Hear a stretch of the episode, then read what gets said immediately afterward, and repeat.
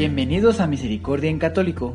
La finalidad de este podcast es compartirte la insondable misericordia de nuestro Señor Jesucristo, apoyándonos de literatura de santos como la biografía y diario de Santa Faustina, testimonios, temas para poner en práctica día a día para el crecimiento a la devoción de la Divina Misericordia.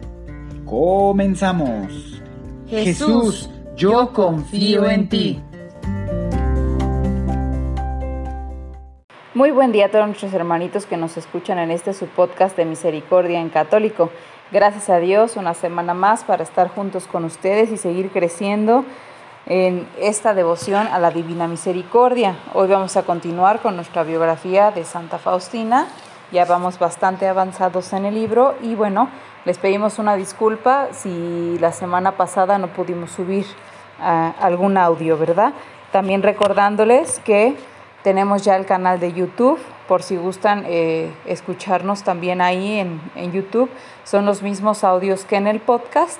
Tal vez se les pueda facilitar un poquito más esa plataforma. O si, si se siguen sintiendo a gusto en el podcast, pues ambas plataformas están disponibles para ustedes, esperando que, pues si es la voluntad de Dios, que siga creciendo el canal, eh, podamos acompañarlos y seguir creciendo eh, en más plataformas en un futuro. Y bueno, vamos a recordar ahora sí el capítulo anterior y comenzamos. De esto yo aprendí que Dios mismo estaba conduciendo todo este asunto, y así como el Señor le comenzó, así también Él le llevará a cabo. Y mientras más grandes son las dificultades, más es mi paz. Oh, si es que todo esto no serviría para la gloria de Dios y el bien de las almas, Satanás no se opondría tanto, porque él presiente lo que va a perder para todo esto. Yo he aprendido que Satanás odia la misericordia más que a cualquier cosa. Es su mayor tormento. Aún así, la palabra de Dios es eterna. La expresión de Dios es vida. Las dificultades no detendrán con el trabajo de Dios, pero sí revelarán que son Dios.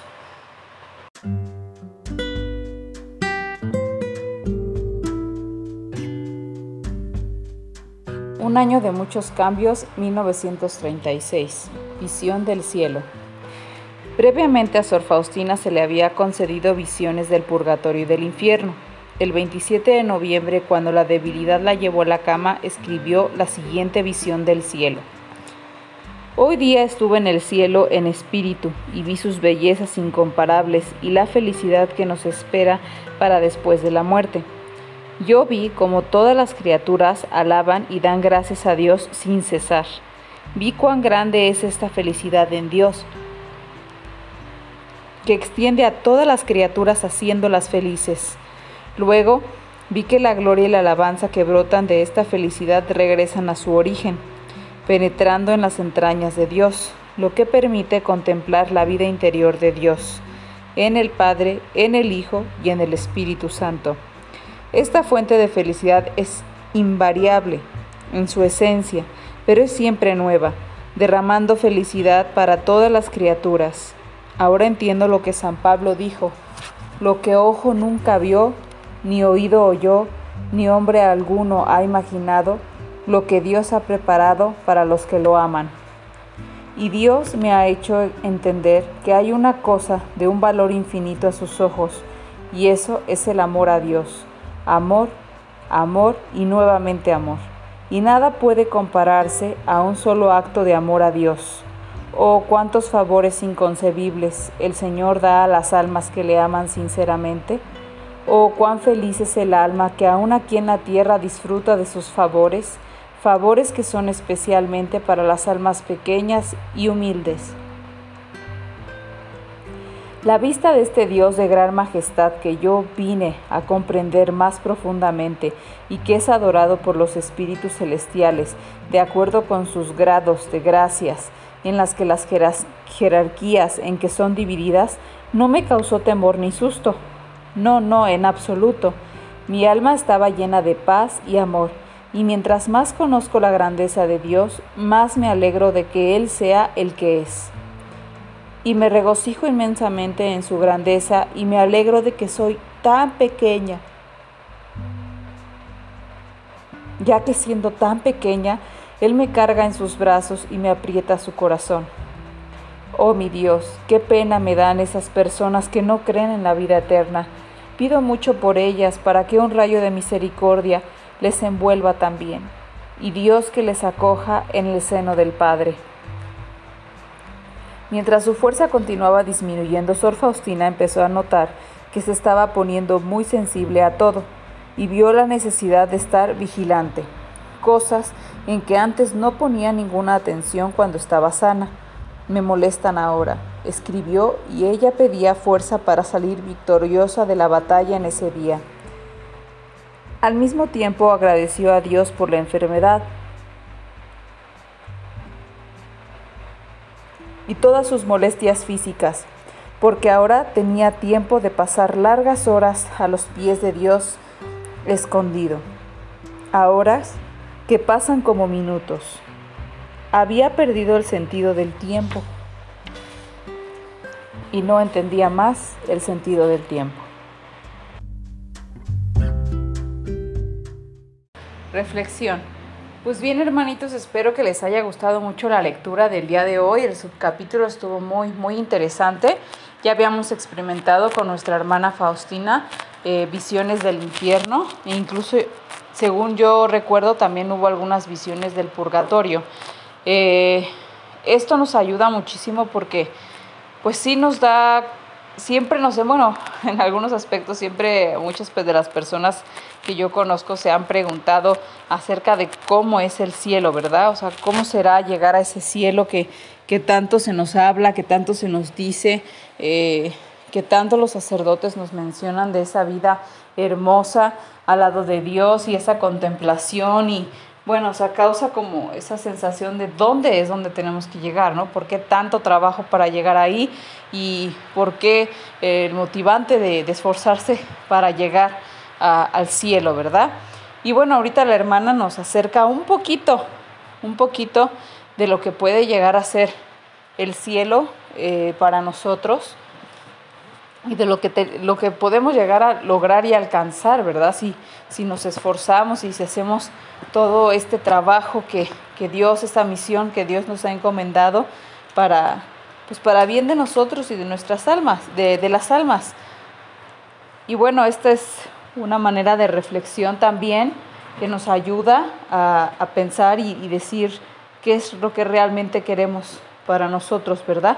Y como decía un sacerdote hace poquito en, una de sus celebraciones, decía, ¿qué queremos nosotros? ¿no? Queremos eh, llegar a esa vida de paz, de tranquilidad, cerca de Dios, unirnos a Dios, o queremos eh, terminar pues lo que realmente vale, o sea, lo que realmente es el esfuerzo de esa, de esa vida después de la muerte, que, que bueno, que al principio pues sí puede ser un poquito aterrador para todos pensar en, en la cuestión de morir, pero pues muchos de las personas que, que, bueno, que ya han tenido ciertas experiencias así, pues se dan cuenta que solo es por un instante, esa, es una transición, es una transición el hecho de morir y, y bueno, esperas tener ese contacto y esa convivencia y esa, y esa muestra de felicidad del que tanto se habla para estar cerca de Dios.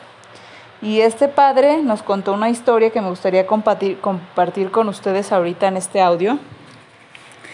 Y este, que bueno, tal vez ya algunos de ustedes ya la escucharon o eh, pues tal vez la puedan volver a escuchar, ¿verdad? Y para los que no la han escuchado, pues puede ser algo muy interesante, ¿verdad? Él nos platicó que un día un, un sacerdote fue a un, a un pueblo, a un pueblo en España no recuerdo ahorita el nombre, no, o sea, los datos en general no, pero la esencia de la historia sí. La cosa es que fue a este pueblo y, bueno, o sea, pasó por la parte de, de la iglesia, había una capilla y cerca de ahí, pues el cementerio. Y se dio cuenta que en el cementerio, en las lápidas, eh, se escribían, pues, eh, algunas fechas, algunos años, o sea, no se escribía eh, particularmente como, no tenía como una fecha en la que nació la persona, sino que decía esta persona eh, a los cinco años, ¿no? O sea, el nombre de una persona, un ejemplo, ¿no? Eh, María de Jesús Ramírez, 5 años. Roberto Hernández, 10 años. No sé, Lucía Fernández, 6 años. Y así, ¿no? O sea, y entonces él pues se sorprendió, ¿no? De que ninguna de las lápidas, ninguna de las lápidas extendía más de los 10 años. Entonces él pensó que alguna pandemia, algo terrorífico había sucedido en el sitio, de manera que pues murieron muchos niños o que la gente que moría muy frecuentemente, frecuentemente ahí eran niños. Entonces acercándose a una cafetería, este, pues bueno, se encontró ahí a unos señores eh, ya adultos grandes jugando ajedrez y les preguntó, me dio curiosidad que si, pues, había sucedido alguna pandemia o si habían muerto todos los niños del pueblo o demás. Y ellos les dijeron que si no sabía, que ahí en ese pueblo tenían una costumbre, que en cuanto los niños eh, hacían su sacramento, eh, les daban una libretita, su sacramento, recuerdo creo algo así, la primera comunión, les daban una libretita. Y que en esa libretita tenían que apuntar durante toda su vida hasta que se murieran todas las obras buenas y actos buenos que hicieran pues durante todo ese tiempo. Y cuánto tiempo le dedicaban a esa obra buena, es decir, eh, no sé, servicio en un comedor infantil, tres horas y demás. De manera que cuando eh, fallecía la persona, revisaban la libreta y en esa libreta cuantificaban el tiempo que habían hecho obras de misericordia, obras de caridad. Entonces, por eso es que la mayoría de las lápidas ahí tenían cinco años, cuatro años, dos años, tres años, y pocos llegaban a los diez años y ninguno excedía los diez años de servicio, de humildad, de caridad.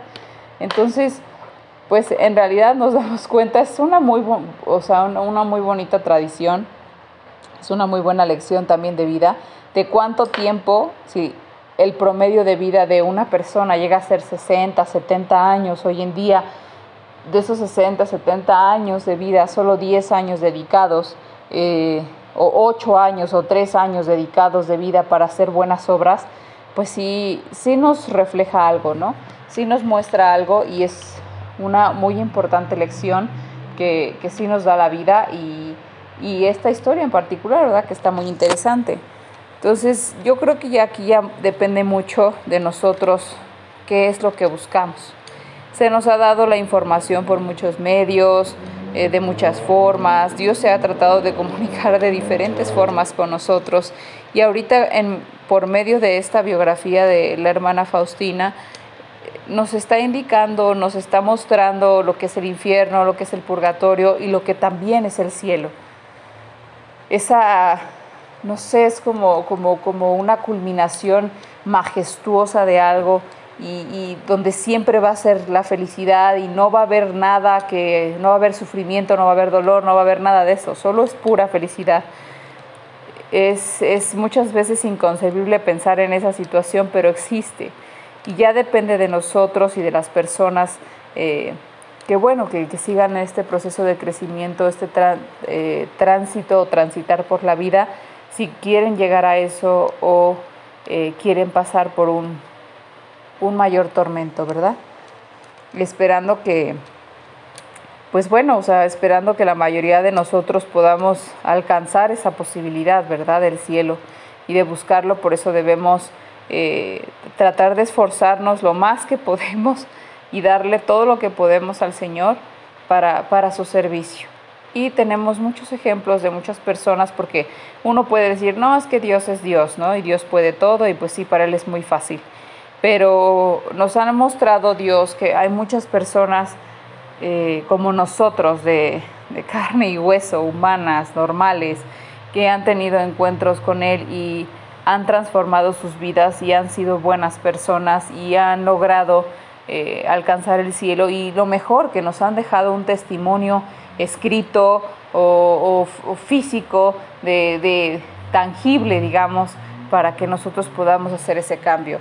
Esa es la manera en que Dios muchas veces se acerca a nosotros para que tengamos diversas oportunidades Y bueno, hermanitos, esperando que les haya gustado mucho eh, este subcapítulo, este tema del día de hoy. Y bueno, vamos a seguir avanzando, esperando eh, en Dios podamos seguir subiendo audios cada semana. Y estamos con ustedes, que Dios los bendiga a todos y síganos escuchando en este su podcast de Misericordia en Católico. Que Dios los bendiga.